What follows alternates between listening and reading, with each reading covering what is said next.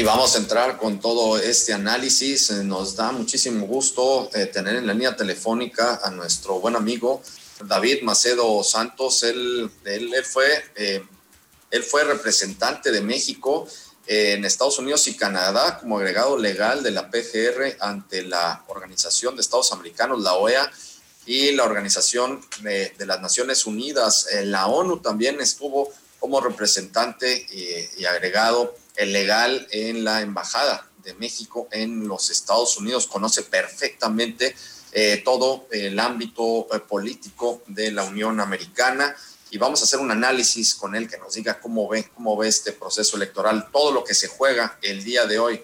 David, bienvenido, muy buenos días. Muy buenos días, mi querido Jorge Luis, saludarte a ti y a todo tu gran auditorio.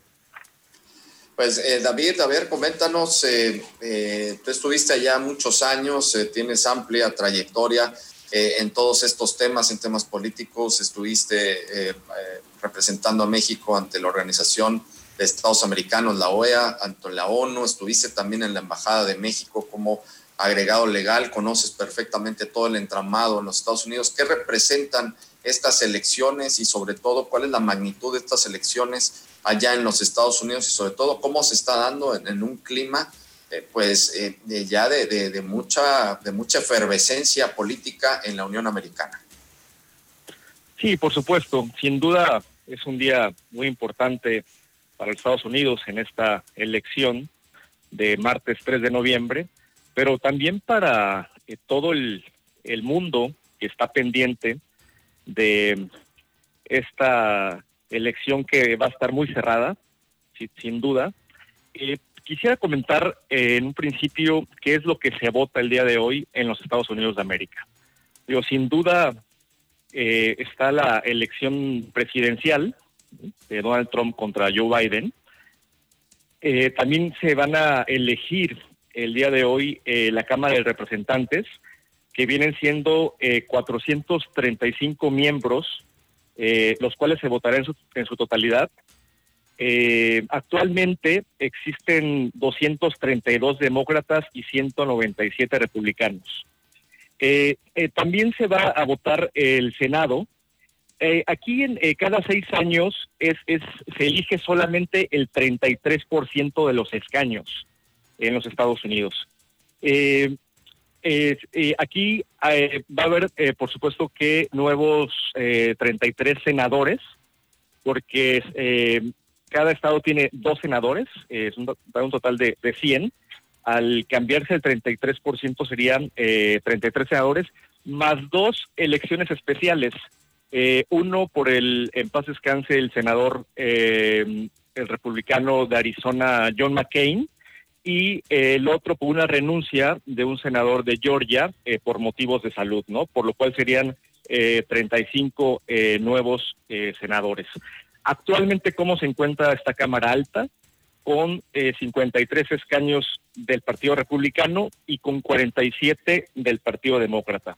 También se van a elegir 11 gobernaturas, se van a hacer una elección en 11 estados de los Estados Unidos de América, y también de un estado asociado que es Puerto Rico. Eh, sí quisiera comentar eh, que, por ejemplo, eh, este, este estado asociado que es Puerto Rico, Samoa, Islas Vírgenes, Guam y las Islas Marianas no votan por elección presidencial. ¿no? Actualmente, ¿cómo están los, divididos los gobernadores en Estados Unidos? Son 26 republicanos y 24 demócratas. Habrá otras elecciones como eh, alcaldes, eh, para fiscales, responsables educativos, así como diversos referéndums en materia de legalización de la marihuana para fines lúdicos, eh, temas religiosos y de derechos humanos.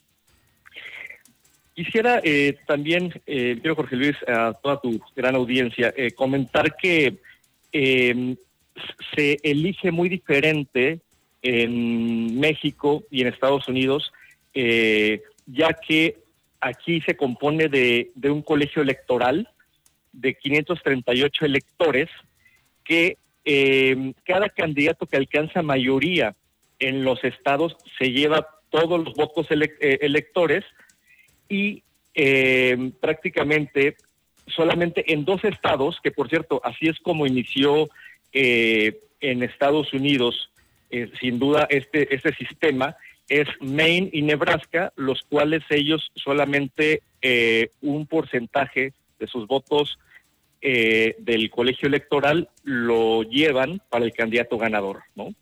Eh, por, por, lo cual, de estos 538 votos del colegio electoral, eh, el mínimo que se debe de lograr son 270 votos. Con, estos 270 votos estaremos hablando del próximo presidente de Estados Unidos de América.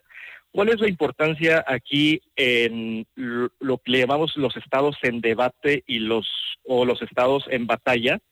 Porque eh, es por, precisamente por este número de electores y en, y en este año será Arizona, Carolina del Norte, Florida, Michigan, Pensilvania y Wisconsin. Esos serán los estados eh, en debate que tenemos que estar hoy muy pendientes de cómo eh, los electores eh, salgan, salgan a votar. Sí quisiera comentar que aquí pasa una situación muy peculiar por toda esta razón de la pandemia, ya que en Estados Unidos también se puede votar vía correo y por votación anticipada en urnas. Y hace unos minutos que hablaba también con, con amigos en, en, Washington, me decían que está más, están confirmados que más de 100 millones de votantes lo han hecho por, por estas vías, lo que probablemente tendremos que esperar eh, unos días para conocer el resultado final mientras estos sufragios son procesados y, y contabilizados. También comentar que por primera vez en la historia de Estados Unidos habrá observadores de la Organización de los Estados Unidos eh, de, la Organización de, los Estados Americanos en esta elección presidencial. También para preguntarle, pues de acuerdo a su experiencia, eh, ¿cuál, eh, ¿qué es lo que opina de, de, cómo podría ser el panorama en México si se da la reelección o por el otro lado pues llega pues a ganar el, el otro candidato, el otro partido? Sí, claro.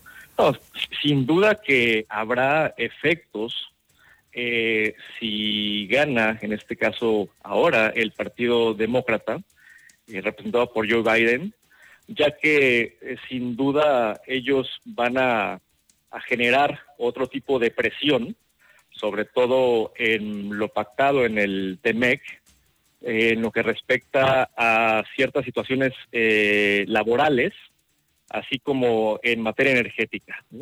Si, si gana Joe Biden, que por cierto eh, hoy amanecimos con un 7% a favor de la intención del voto para este candidato, eh, sin duda esperemos que a nuestro país no repercuta aquella visita de, del presidente de los Estados Unidos mexicanos, en donde pues al final fue una visita oficial porque no se considera de Estado, ya que no eh, le hizo la visita ni al eh, titular del Poder Legislativo, del Poder Judicial, pero tampoco, y lo que siempre se realiza, es que eh, se extendía la visita al titular del partido de oposición por estar en campaña. Esperemos que, eso, si gana Joe Biden, no repercuta, pero sin duda ellos van a, a generar mucha presión, como, como lo saben hacer sobre todo en esos temas energéticos y, laborales. ¿Qué podría darse en la cuestión de, del TEMEC? Que digo, es un punto importante y que bueno, pues ahí vamos avanzando ¿no? con la actual administración. ¿Qué, tipo de presión podría darse en ese sentido? Por ejemplo, eh, el que no tengan tan centralizado en México eh, lo que respecta a los temas de hidrocarburos y de electricidad, así como eh, llevar a cabo estas inspecciones laborales de eh, lo que respecta a nuestra frontera norte, eh, con lo que se pactó en, en, su momento en el TEMEC, que son sin duda situaciones que, que, si bien el Partido Republicano con el presidente Trump lo dejó muy flexible, estoy seguro que Joe Biden va a presionar mucho para que eh, estén eh, mucho equitativo, ¿no? Es, estas, estas situaciones laborales y energéticas. Ya en el caso de, Trump, de darse la, reelección, bueno, podríamos seguir pues mm, prácticamente como se ha venido avanzando, supongo, en la cosa del, en el tema del TEMEC. Sí, así es. En el caso de Trump sí, eh, se continúa avanzando en, en el TEMEC, como, como ya fue pactado eh, con él, pero eh, probablemente sí genere una postura más radical si, si es que se reelige el, el, día de hoy en la elección. Perfecto, eh, David, pues eh, muy completo eh, todo el análisis. vamos a cerrar por ahora. tu pronóstico, ¿cuál es tu pronóstico? ¿Se la lleva Biden? ¿Se la lleva Trump? ¿Cómo la ves tú desde tu perspectiva y tu conocimiento de, Estados Unidos? Digo, sin duda será una contienda muy cerrada, una contienda muy, muy, muy cerrada. por supuesto que aquí lo que pudiera pasar es que se la lleve Joe Biden eh, en lo que son eh, los votos, pero ya en el colegio electoral eh, ahí, ahí, va a estar la, pues la, duda o problemática porque puede ser que pase lo mismo que sucedió, pues bueno, con, con Al Gore y George Bush, que lo que sucedió hace cuatro años con Hillary Clinton y el mismo presidente Donald Trump, donde, donde prácticamente eh, los, los otros candidatos ganan por votación, pero pierden en lo que respecta al colegio electoral, ¿no? Yo creo que sí va a ser muy muy cerrada y pues solamente estaremos eh, eh, muy pendientes de estos estados en batalla, ¿no? Sin duda, sin duda Florida, Florida va a ser clave, Florida va a ser clave. Eh, Joe Biden es de es de Pensilvania, aunque eh, Donald Trump ganó eh, esta elección en, esos tres estados eh, básicos, que fue Michigan, Pensilvania y Wisconsin, bueno, puede ser que Pensilvania y Florida puedan generar una, una reacción hacia el Partido Demócrata, pero también curiosamente entra Arizona, entra Arizona por, por esta situación de cambios migratorios, ya es que están votando más eh, electores demócratas que, republicanos. Así que eh, será una contienda pues prácticamente de, de, un final eh, pues, reservado, ¿no? sin duda. Y pues bueno, esperemos que, sea el, próximo presidente, pues, que, sea lo, mejor para, para nuestro país y que podamos generar un, un gran diálogo eh, eh, con ellos en, en todos los rubros.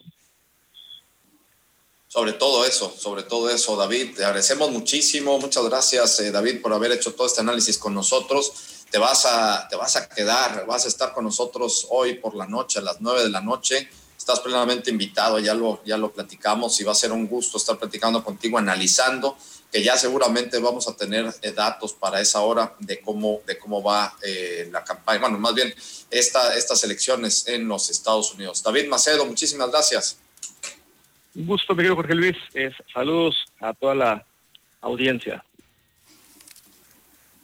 Claro que sí, muchísimas gracias a David Macedo Santos, el él fue representante de México en Estados Unidos y Canadá como agregado legal de la PGR ante la Organización de Estados Americanos, la OEA, y también de la ONU.